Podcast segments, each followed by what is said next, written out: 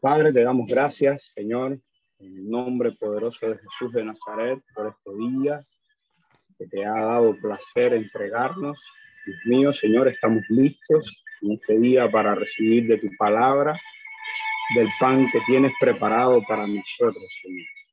En el nombre poderoso de Jesús, Espíritu de Dios, ven a nuestros hogares, a nuestras casas, eh, que nuestras mentes, Señor, puedan estar listas, Señor, para recibir esta palabra. En el nombre poderoso de Jesús de Nazaret. Te lo pedimos, Señor. Toma control ahora, Señor, en los ambientes espirituales. Dios mío, eh, no permita que ningún entretenimiento, Señor, suceda, Padre. En el nombre de Jesús, te damos muchas gracias, Dios. Amén y amén.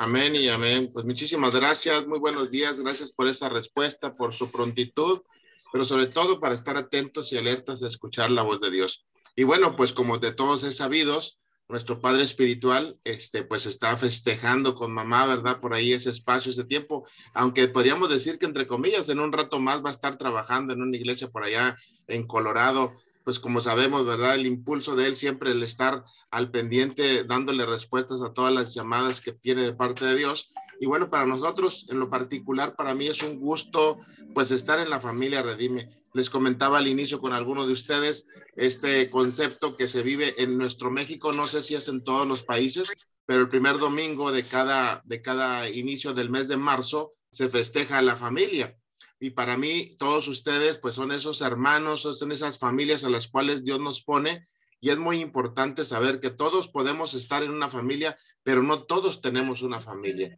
Y esto es muy importante en esa decisión poderlo saber. Y bueno, pues en esta mañana quiero compartir de manera breve y práctica este mensaje que sale del corazón de papá, que es esta comunión que él tiene, nos los comparte y voy a tratar de, de darle ese sentir que le puso como hablarnos de la temporada de milagros. ¿Quién no quisiera realmente vivir y hacer milagros?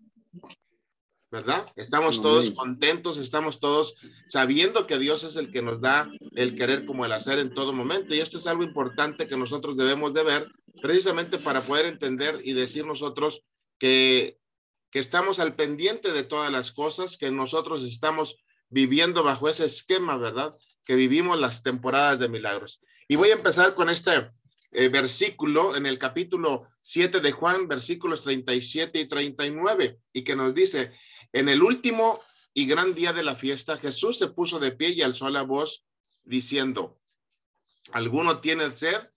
Venga a mí y beba. El que cree, el que cree en mí, como dice la escritura de su interior, correrán ríos de agua viva. Esto dijo del Espíritu que habían de recibir los que creyesen en él, pues aún no había venido el Espíritu Santo porque Jesús no había sido aún glorificado. Podemos ver entonces aquí que hay una palabra, hay una promesa, como Dios nos está diciendo, como a través de la palabra de Jesús, pero fíjese dónde lo dice, en el último y en el gran día de la fiesta. Es un momento muy en particular. Es un momento de plenitud, de gozo. ¿Qué no hacemos cuando vamos a una fiesta?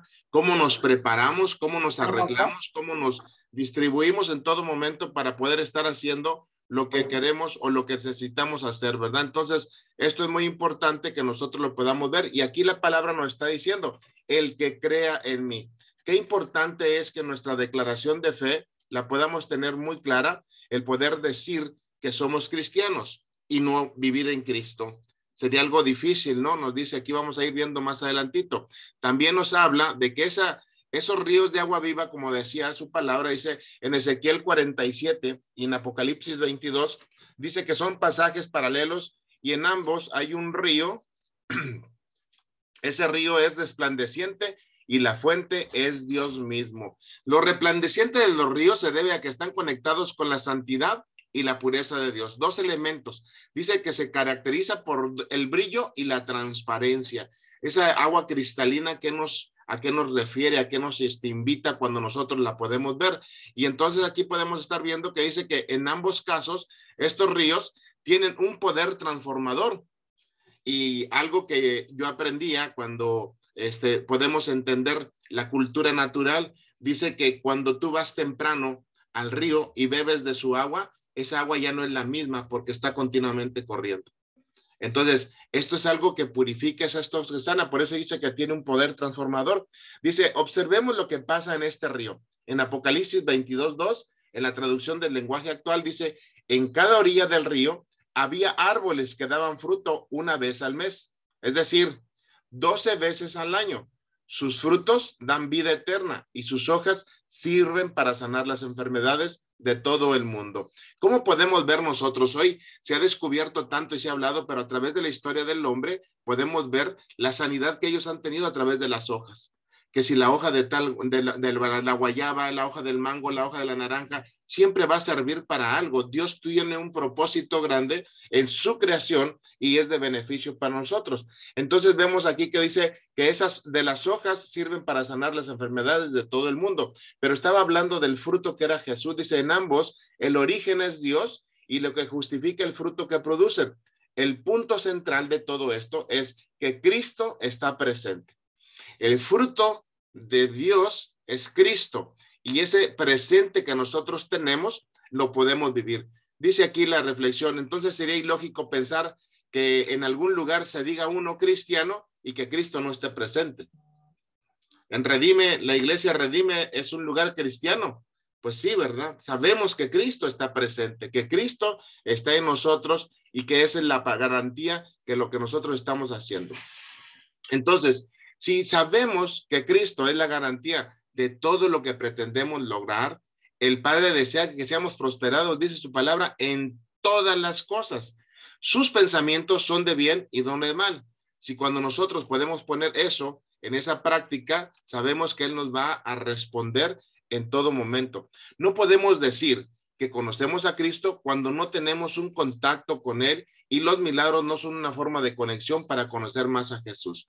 Esto que decía ahorita y lo leíamos en el libro de Juan, ¿verdad? El capítulo inicial es a los que creen. Si nosotros no estamos ahí apegados, si nosotros no hay esa conexión, esa relación, ese, esa mutua comunión, con el Padre, ¿cómo estaremos recibiendo las promesas y las bendiciones? Lo dice muy claro, a los que creen en mí. Entonces, esto en la mañana nos puede estar haciendo reflexionar, es, ¿realmente estamos creyendo en su palabra? ¿Realmente estamos siendo obedientes y sensibles a lo que Él nos está hablando a través de los profetas, a través de, nuestro apóstol, a través de la familia? Entonces, nosotros no podemos decir que, que sí conocemos a Cristo si no vivimos en las cosas de Cristo. Ahora, nos haremos esta pregunta.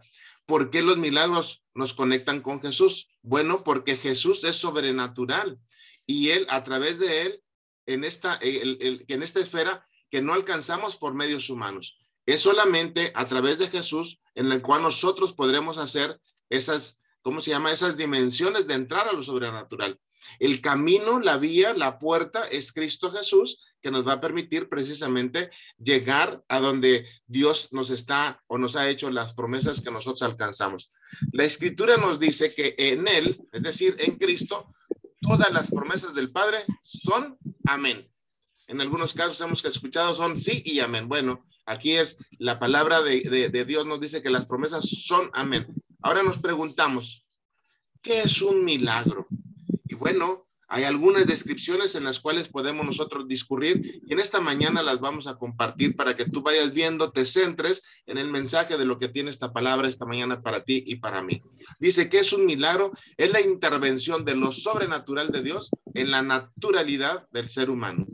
También se puede considerar como la manifestación del poder invisible en la esfera visible es la gracia divina irrumpiendo en medio de nosotros para hacer algo que nosotros nunca podríamos hacer. De tal manera que el milagro también es aquello que la ciencia no puede realizar, lo inalcanzable por medio de humanos. Y bueno, de todos estos modelos también tenemos esto. El milagro no es la supresión de una ley natural, sino la implementación de una ley superior, la ley de Dios.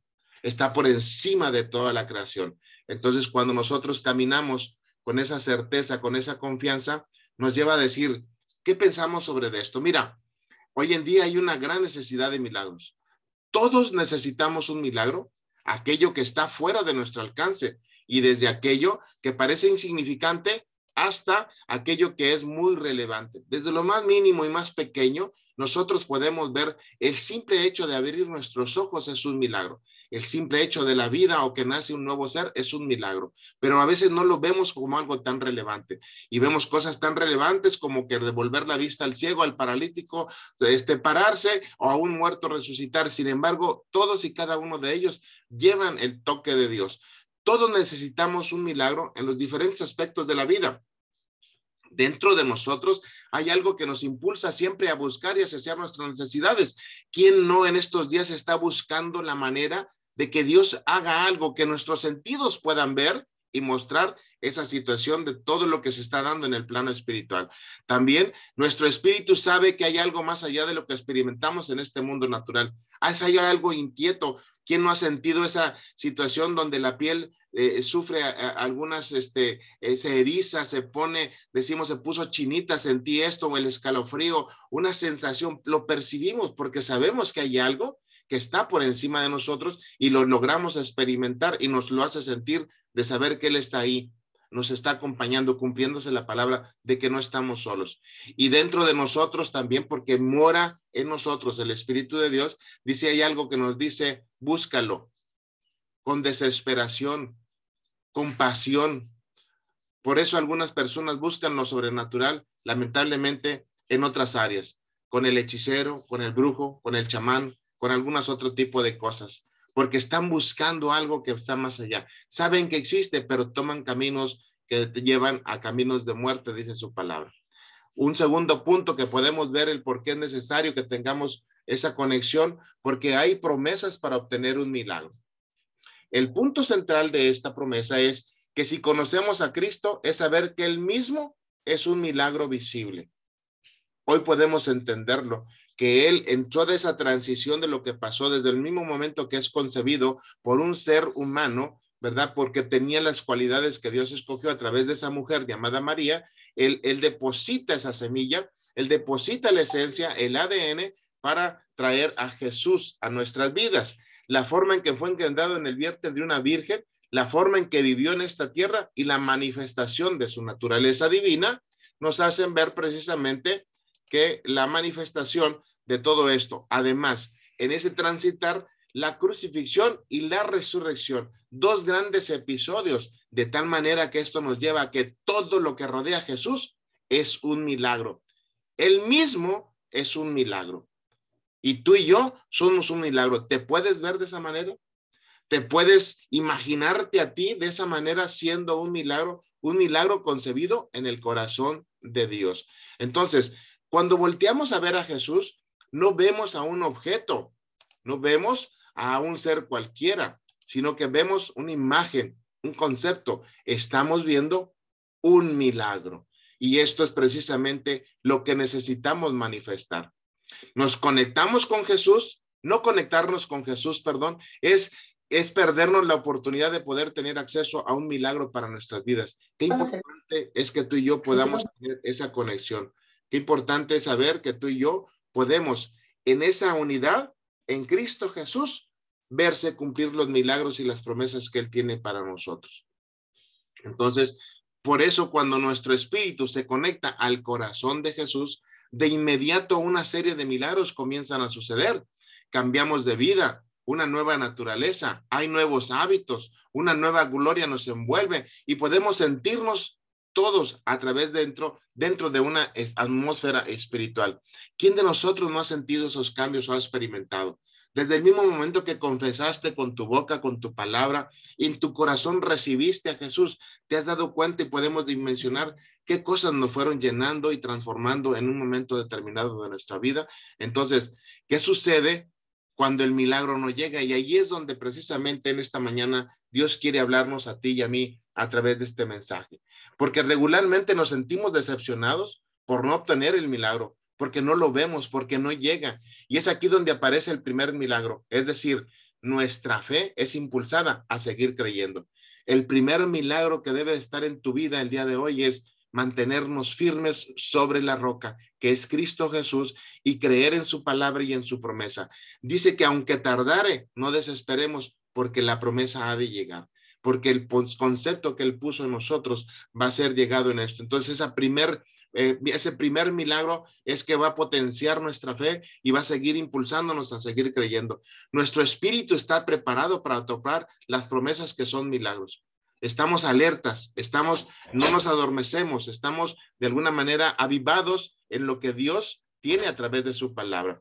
El problema viene cuando pareciera ser que eso que estamos anhelando es inalcanzable nos sentimos decepcionados, frustrados, parece que nada llega, sin embargo, algo nos dice, hay algo que fluye como esos ríos de agua viva, algo que mueve nuestro interior y que nos dice en esa voz, en esa voz pausible, en esa voz clara, sigue creyendo, sigue creyendo. Y ahí es donde nuestra fe es probada.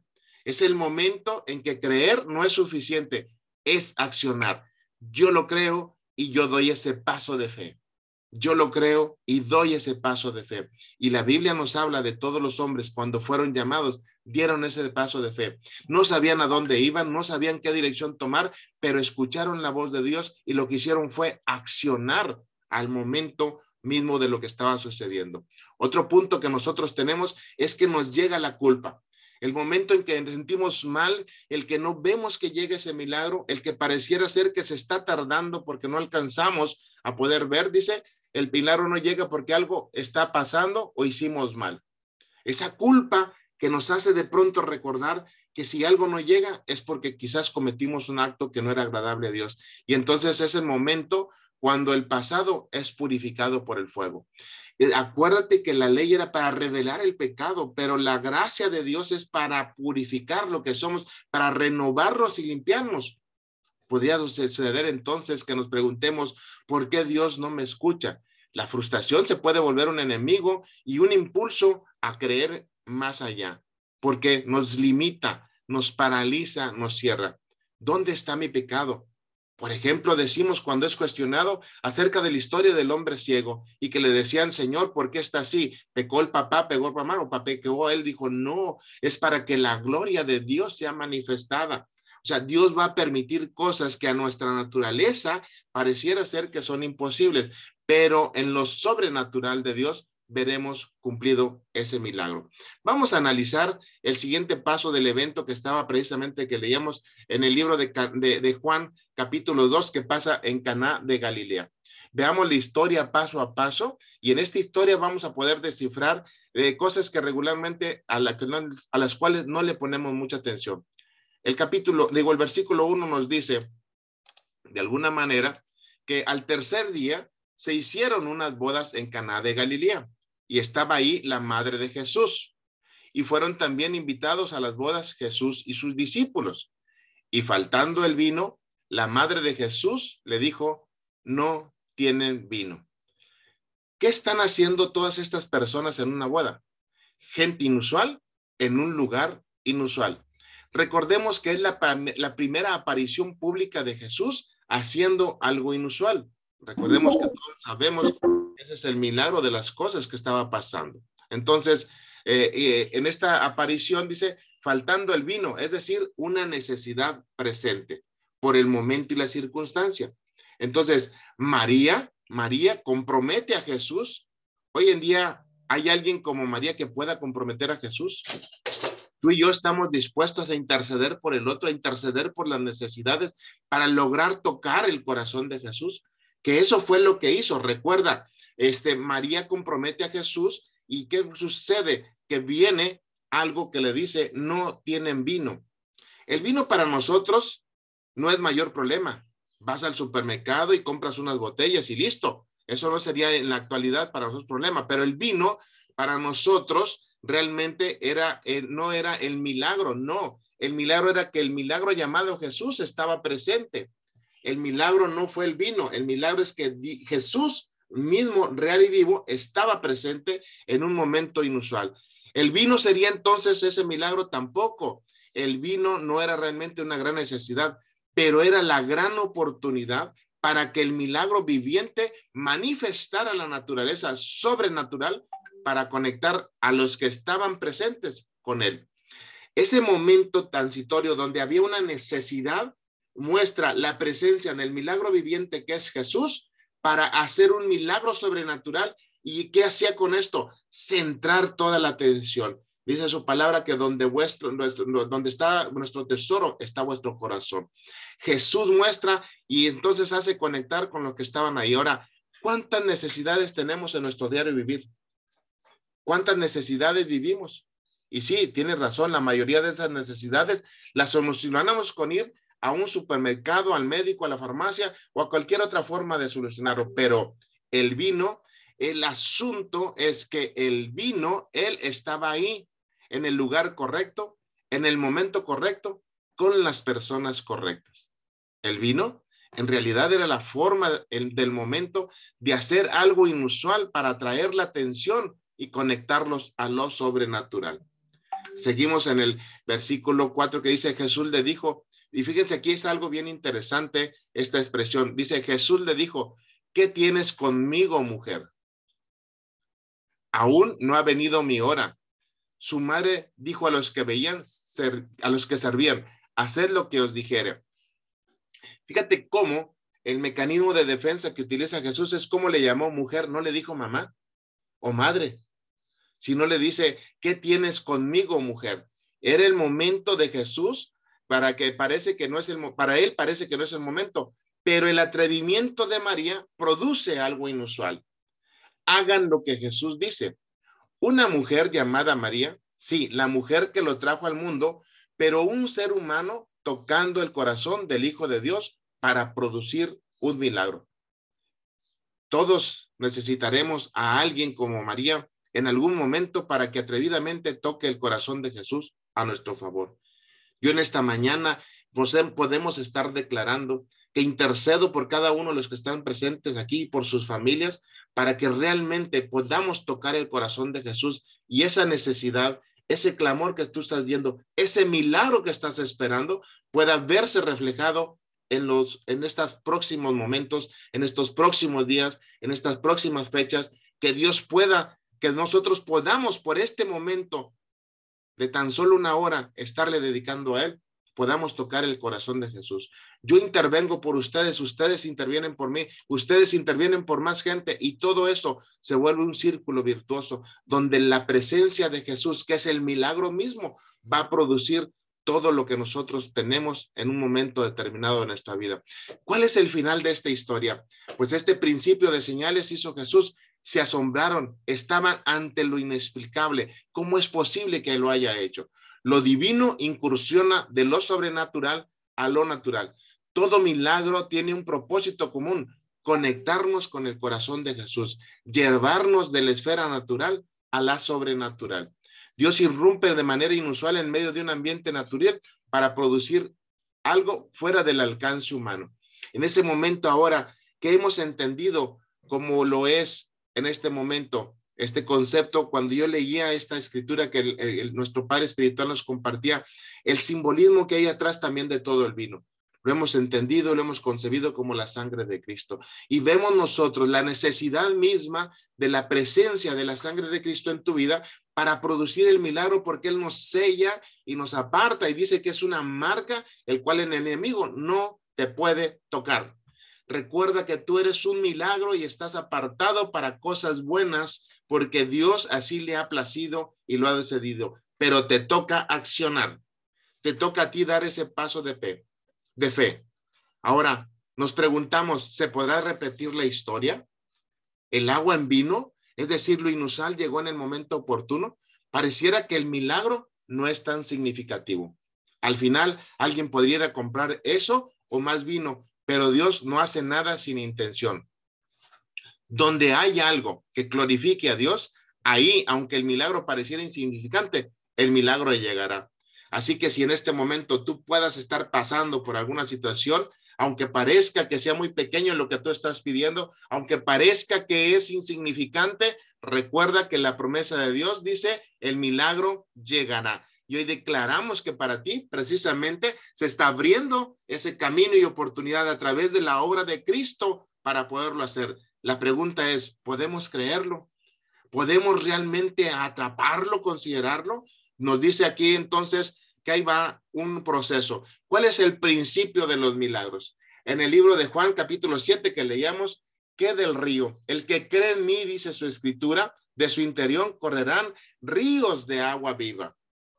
Esto dijo del Espíritu que habían de recibir los que creyesen en él, pues aún no había venido el Espíritu Santo, porque Jesús no había sido aún glorificado. ¿Dónde está este río?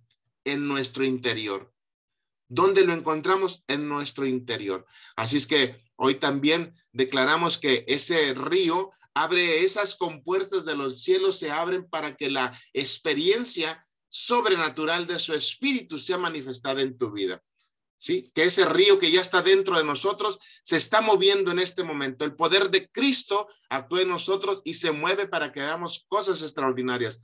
Lo, lo invisible se hará visible. Lo increíble se vuelve tangible. Lo que no es, ahora está aquí. ¿Has escuchado el dramatismo de Dios? Solo imagina, solo imagina a una mujer de flujo de sangre. Todo lo había gastado. Ya no tenía más nada en sus manos para tratar esa terrible enfermedad incurable. Pero en el último momento, y aquí está una clave que yo quiero que la atrapes, dice, pero en el último momento, cuando parece que nada sucederá, y aparece Jesús, cuando aparece Jesús en tu vida y en la mía sucede algo. Dice, estaba frente a ella y la mujer sabe que es posible que en su última oportunidad y pone en su mente, fíjate bien lo que dice aquí, y pone en su mente del interior el pensamiento, si tan solo tocase el borde de su manto, seré sana. Como puede, va y toca el manto de Jesús. ¿Y qué crees? Milagro listo, fue sana. Así es que si tú lo crees, imagínalo, piénsalo, decláralo, que Dios está ahí y que tú te atreves a dar ese paso de fe. No importa la situación ni la condición en la que estás viviendo, si tú tan solo tocas el borde, ahí viene tu milagro, ahí viene tu sanidad, ahí viene la respuesta de lo que muchos de nosotros estamos pidiendo. Ahora la pregunta es, ¿por qué no se encontró con Jesús antes? ¿Por qué en ese momento?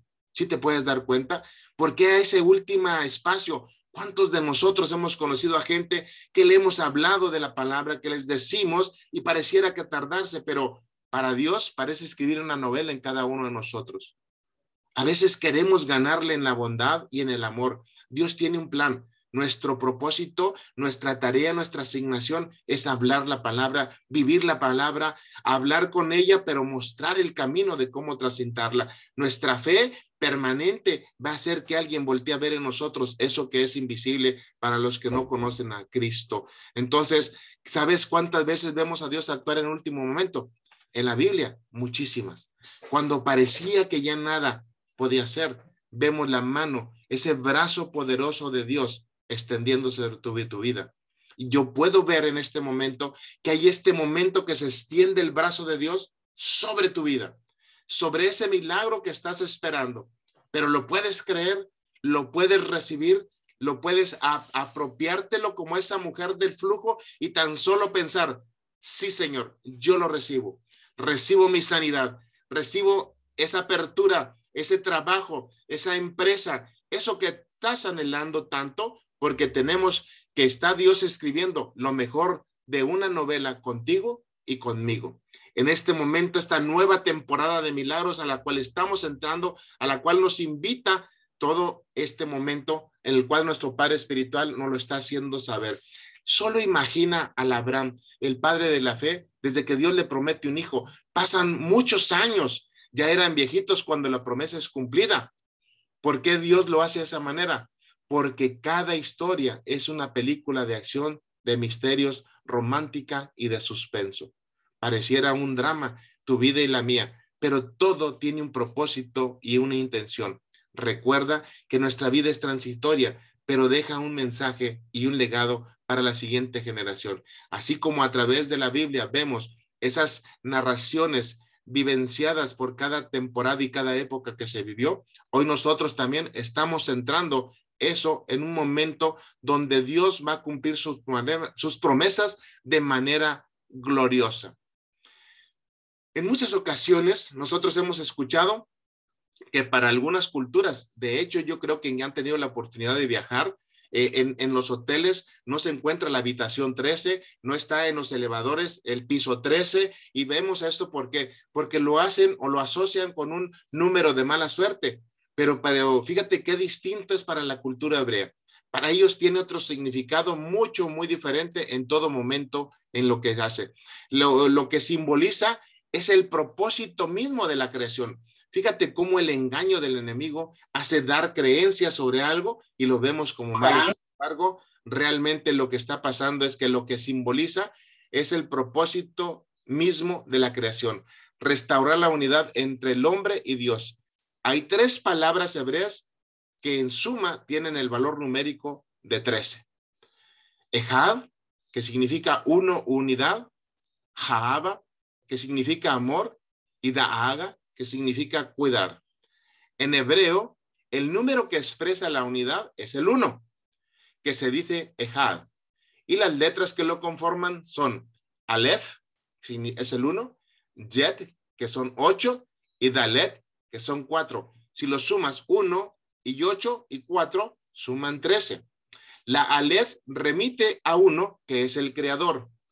La Yet a los siete cielos y la tierra, que nos dan los ocho y Dalet significan los cuatro puntos cardinales. De hecho, lo vemos, ¿verdad? Que venga del norte, del sur, del este y el oeste para poder concebir todo esto. Entonces, de tal modo, se alude a la totalidad de lo existente, configurado en el uno, que está compuesto por trece y que tiene una expresión cuando se dice Shema Israel Adonai Eloninu Adonai Echad.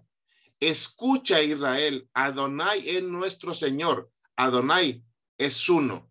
El número 14 es el nuevo comienzo. Es el momento de escribir la nueva historia, cumplir con la agenda del Dios que está presente.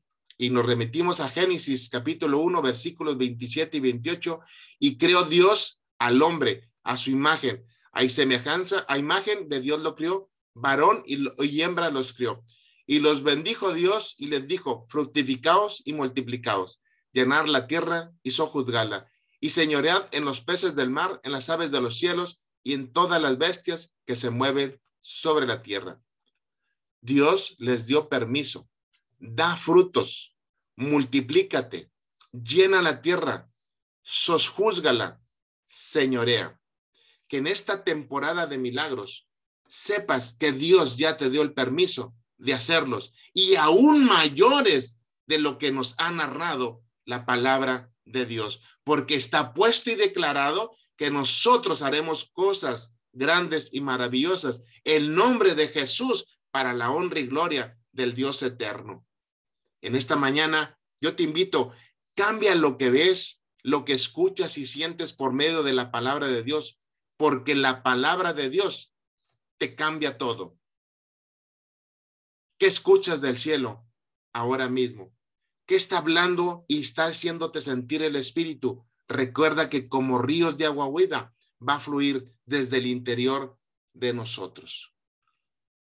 Gracias, Señor, por esta mañana, por esta palabra poderosa. Hoy recibimos y creemos, Señor, que es una temporada de milagros la que tú estás construyendo en cada uno de nosotros. Que esa historia en particular que tú estás narrando y la estás tatuando en cada uno de nuestras mentes, de nuestros corazones y nuestro espíritu, para que se cumpla la promesa, dejando el legado perenne y para siempre y a la eternidad de cada paso que nosotros damos, haciendo caso y escuchando tu voz y tu palabra. Gracias te doy por cada una de las familias aquí presentes, por cada uno del varón y mujer que se ha sentado, Señor, este momento a redarguir tu palabra, a escucharla, a entenderla. Padre, yo te pido que en esta hora pongas el querer como el hacer para que den ese paso, ese accionar en el cual nosotros caminamos en esa fe como esa mujer, declarando que hecho está y consumado es y que nuestro milagro aquí lo tenemos y lo veremos en el nombre poderoso de Cristo Jesús. Amén, amén y amén. Pues muchísimas gracias, la verdad, un placer que nos estén acompañando y podemos nosotros, pues, este, ¿qué podemos decirles en todo momento, no? Eh, poder